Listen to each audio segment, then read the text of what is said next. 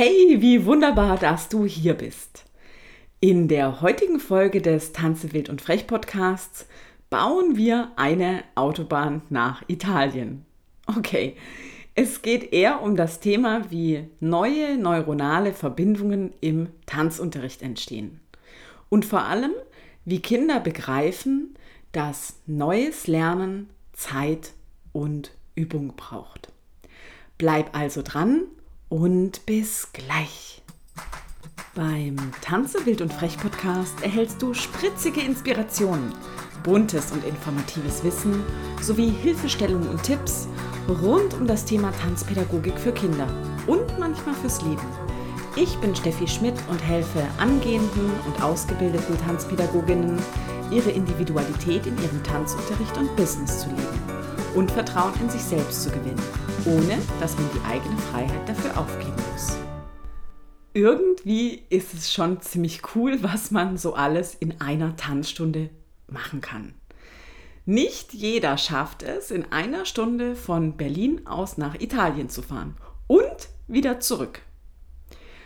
Im Kindertanzunterricht machen wir ein kleines Warm-up mit einem Braindance, der auf die Fahrt nach Italien vorbereiten soll. Denn wir lernen heute einen Volkstanz aus Italien, eine Tarantella.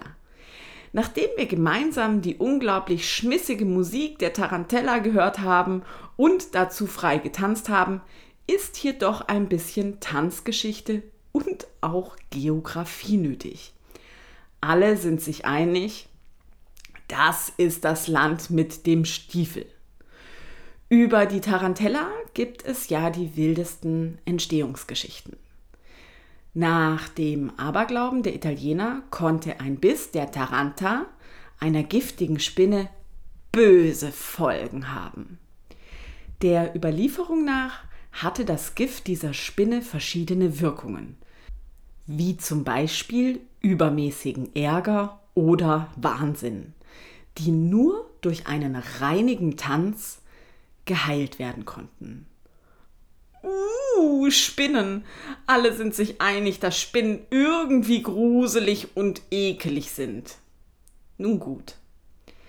Ich mache einen kleinen Koffer auf, den ich mitgebracht habe, in der sich eine Überraschung findet.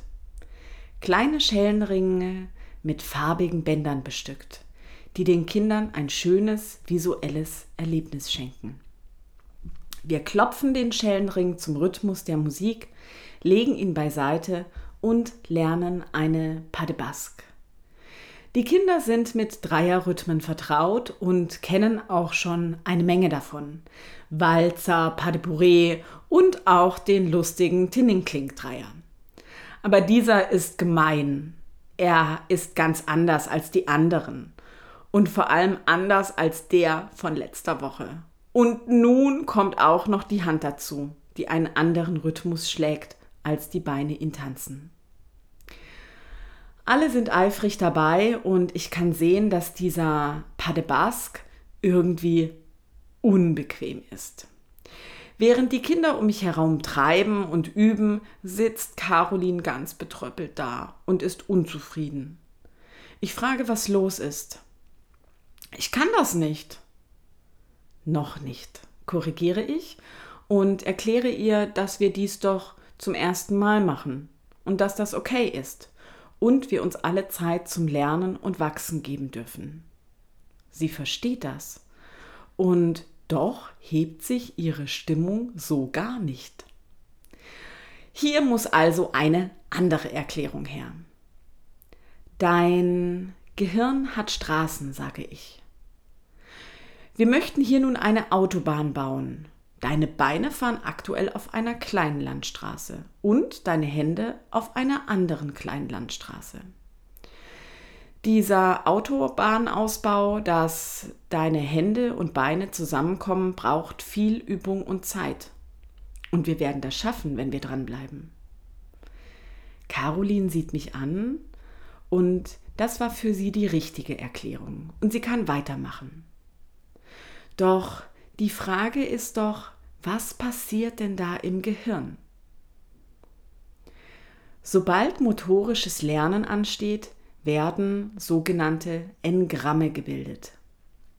Das Wort Engramm stammt aus dem Griechischen und bedeutet grob übersetzt Inschrift im Gehirn. Jeder von uns bildet Engramme seit frühester Kindheit.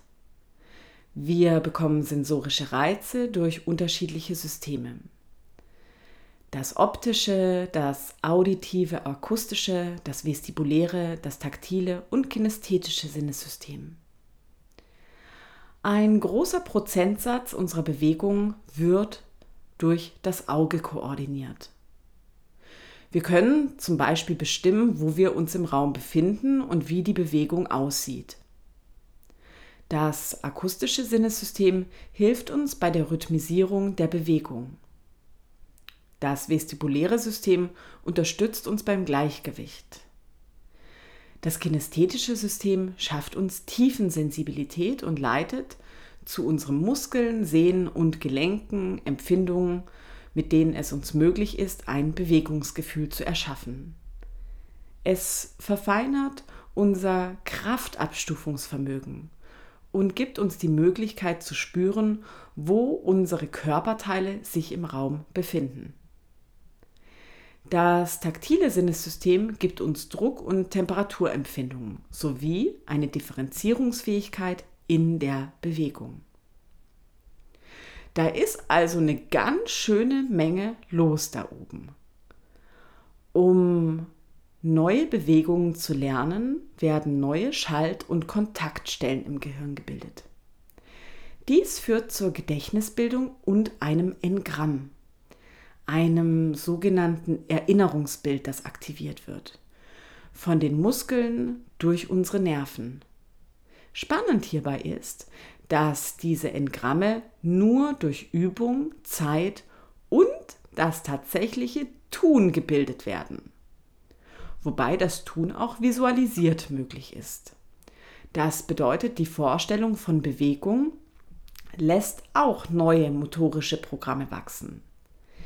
In dem Bereich mit Kindern ist dieses Verfahren dennoch recht ungeeignet und eignet sich mehr für Leistungssportler als für den Kindertanzunterricht oder ähnliches. Ich wünsche dir viel Freude bei deinem Ausbau einer Autobahn.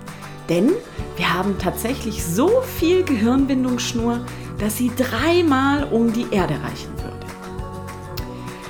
Dann solltest du jemanden kennen, der wie du von diesem Podcast profitieren könnte, dann teile ihn doch gerne mit deinen Freunden oder Kollegen. Denn wenn du ihn als wertvoll empfindest, werden sie das auch tun. Über ein paar Sternchen bei iTunes oder eine Rezension würde ich mich von Herzen freuen. Auf bald, deine Steffi.